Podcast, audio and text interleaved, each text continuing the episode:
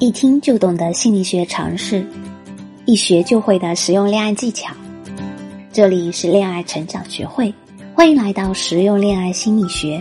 我是犀利姐，我在一对一情感咨询等你。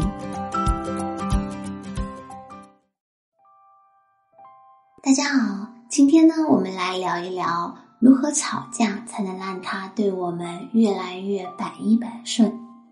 昔日对你疼爱有加的男友、老公，现在和你说话，话语中只剩下冷冰冰的味道。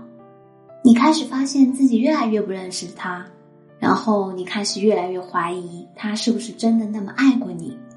为什么现在感觉越走越远呢？其实这份担忧和焦虑的背后，是因为忽略了对方的需求。之前有人做过一个男人对女人的需求调查。排在榜首的是温柔，那温柔是什么？很多人会简单的认为温柔是对对方好，对对方体贴。当然，这还不够。真正意义上的温柔是力量强大，但并不强势。温柔的女人都懂得在交谈中打通对方的任督二脉。前几天，一个很要好的朋友找到我。向我倾诉，近来和男朋友交谈总是话不投机，说不到两句就弥漫着浓浓的火药味。我让他分享了他们交流的整个过程，发现他的开场白很容易让男友避而远之，或是歇斯底里。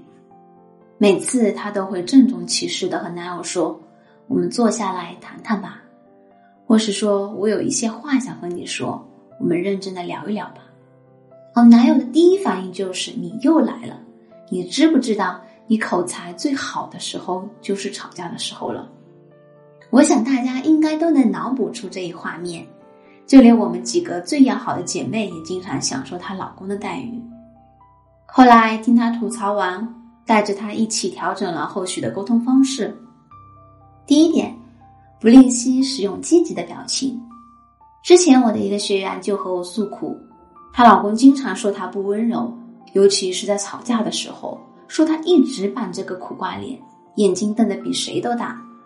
老公每次看到她这样的表情，就觉得徐媛在向他宣战。本来想着哄哄她，但无名的怒火一下就涌上来了。很多时候，沟通中的表情往往比语言更有能量，所以平常就要多关注自己生气的时候，看看表情是否过关。是强颜欢笑，还是真的本着沟通的初衷来的？一定不能让对方觉得你就是来挑事的。第二点呢，生气的时候要灭火，可不能继续点火。比如大家吵架都喜欢用这样的句式：“你到底想怎么样？我真的已经受够你了。”一定一定要避免。同时呢，用一些相对柔和的句子，比如说：“其实有的时候我不太能够了解你内心的真实想法。”你可以和我分享一下吗？因为不了解真实想法，可能我自己就容易胡思乱想，这样对方才会觉得你是关心他的，自然不舍得跟你吵了。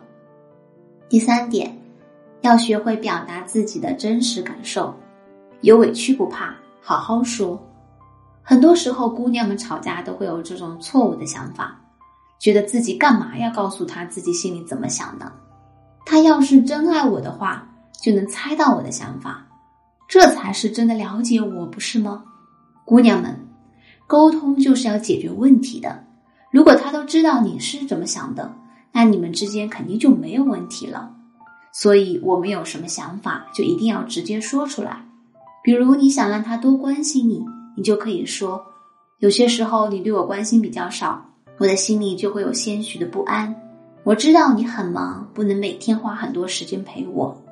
但是我心里还是很渴望你在不忙的时候也能主动来过我的情况。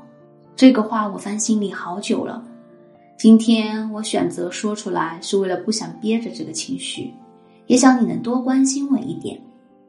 你看你这样去说，他才知道你要什么，是不是？最后一点，要控制用词量和语速，要给对方一个思考的机会。很多女生在沟通的过程中。就像一股脑的把想说的话都说完，就导致说的很快，结果费了半天劲，终于把话说完了，但男生没听懂几句，这根本就不是沟通，完全是吐槽。所以，咱们一定要搞清楚目的，话要慢慢说，给他反应的时间。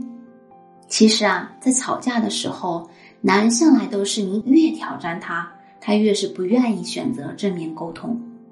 我之前有个学员的男友很喜欢打游戏，而且经常打到很晚。每次学员和他说话的时候，他就装作若无其事的样子，这让学员心里很来气。这一着急，话说出来肯定是不好听的。本来自己有理的事情，最后竟然成了自己太作不懂事。其实像这种问题矛盾，只要换一个思路和想法，就能很轻松的解决，而且还能让他越来越理解你。心理学上有一个耦合效应，说的就是两个人需要通过互相的作用和影响，从而联合起来产生增力，事半功倍的解决问题。那怎样更好的在沟通中发挥自己的角色，利用好耦合效应，切中对方的弱点，从而让两个人达成共识呢？我们可以一起来学一学。首先，停止一切语言上的过多攻击。就像上面咱们说到的学员案例，他首先要做的就是把自己心里的不愉快先按个暂停键，因为在这个时候，你越希望把事情说清楚。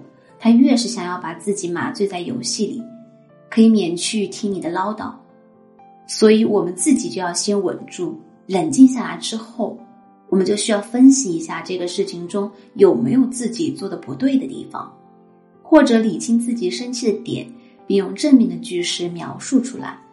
比如在上面的场景中，学员生气的点是男友在打游戏的时候，他和男友说话。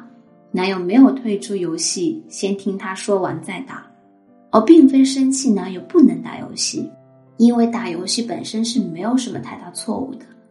但是很多时候，良性沟通就少了这一步，没有真正表达出内心所想的那个意思，话说出来往往就会容易和内心的想法背道而驰，变成了单纯抱怨对方总是打游戏。在理清了内心真实生气的点和真实需要表达的感受之后，我们就进入了到下一步。提问是引导对方说出心里话，这一步是非常关键的。要用温和的态度和对方对话，才能够看出对方是不是具备面对问题和处理问题的责任意识。间接的说，也可以看出这个男生是否值得长期相处。这里犀利姐也给大家三个问题做参考。但也想跟大家强调一下，一定要注意以客观事实为出发点。第一个问题，你刚打游戏的时候，我一直在和你说话，你是不是觉得打扰到你了？你心里是不是觉得有点烦呢？第二个问题，我在你打游戏的时候，一直和你表达感受是唠叨了一些，但是你觉得我想要能够得到你回应的想法，有什么不对吗？就像你很想和我倾诉的时候，如果我爱答不理，你也会觉得我不理解你，对不对？你说呢？第三个问题，其实我可以选择在你打完游戏之后和你沟通，你只要告诉我一声，我们可以晚点再聊这个事情，这样我的心里也会觉得更踏实一些。你说呢？当你循序渐进的问完这三个问题的时候，有担当。知道自己也有错，只顾玩游戏不搭理对方的行为是不太合适的。这样的男生会很平静的和你展开沟通，并且会提取你说的有道理的部分，下次会进行改正。对于不够爱你或是总是想着狡辩、逃避问题的男生，那更多的反应可能还会和你展开辩论，非证明自己是对的不可。如果遇到这样的男生，那还真的是需要你自己留一个心眼了。彼此都承认自己所应当承认的这部分问题之后，接下来最后一步就是输出可行的、能彼此达成共识的结果。在咨询的过程中，我发现很多人是把这一步给忽略的。就像你做一个项目，有 KPI 指标，最后输出的结果一定是可以量化的。先表达达成共识后开心喜悦的心情，你可以这样说：“我很开心，我这么说你能认同我的想法，也愿意一起努力去改正并解决这个问题。我没有选错人。虽然我们都有小缺点，那之后，亲爱的，你看，你打游戏的时候，我尽量不打扰你，这是我信任你，让你自由支配的时间。但是，我也希望你打游戏的时候可以给自己定一个时间，因为我也需要你适度的陪伴，这样能让我觉得更安心。你看，这样的沟通思路很清晰，最终也输出两个人需要共同努力的方向。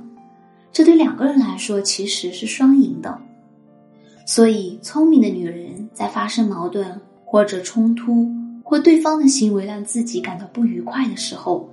一定不是去挑战对方的痛点，比如说唠叨、说教式的评论、无端的哭泣、装可怜等等，而是攻克对方的弱点，也就是对方的心理防线，最后走进对方的心里，让对方真正愿意对你无话不说。很多时候，虽然你和一个男生认识不久，甚至已经走入婚姻的殿堂。但是这都不代表你就更了解你身边这个男人痛点和弱点。认识时间的长短和了解的深度向来是不成正比的。懂男人，尤其是懂你身边的这个男人，是女人一辈子需要修行的功课。因为有些代价终究是我们付不起的。现在就跟我们的幸福小天使小轩轩聊一聊吧。添加微信“恋爱成长零零五”。是恋爱成长的全拼加零零五哦，让我们帮你一起更深入的了解你身边的这个男人，让你从此拥有捍卫真爱的能力，让他越来越认定你就是他的唯一。好了，今天的节目到这里就结束了。想要获悉本期节目的文字版，可以关注我们的同名公众号“恋爱成长学会”，我们的音频节目。在微信公众号都有对应的文稿更新的哟，我们下期不见不散。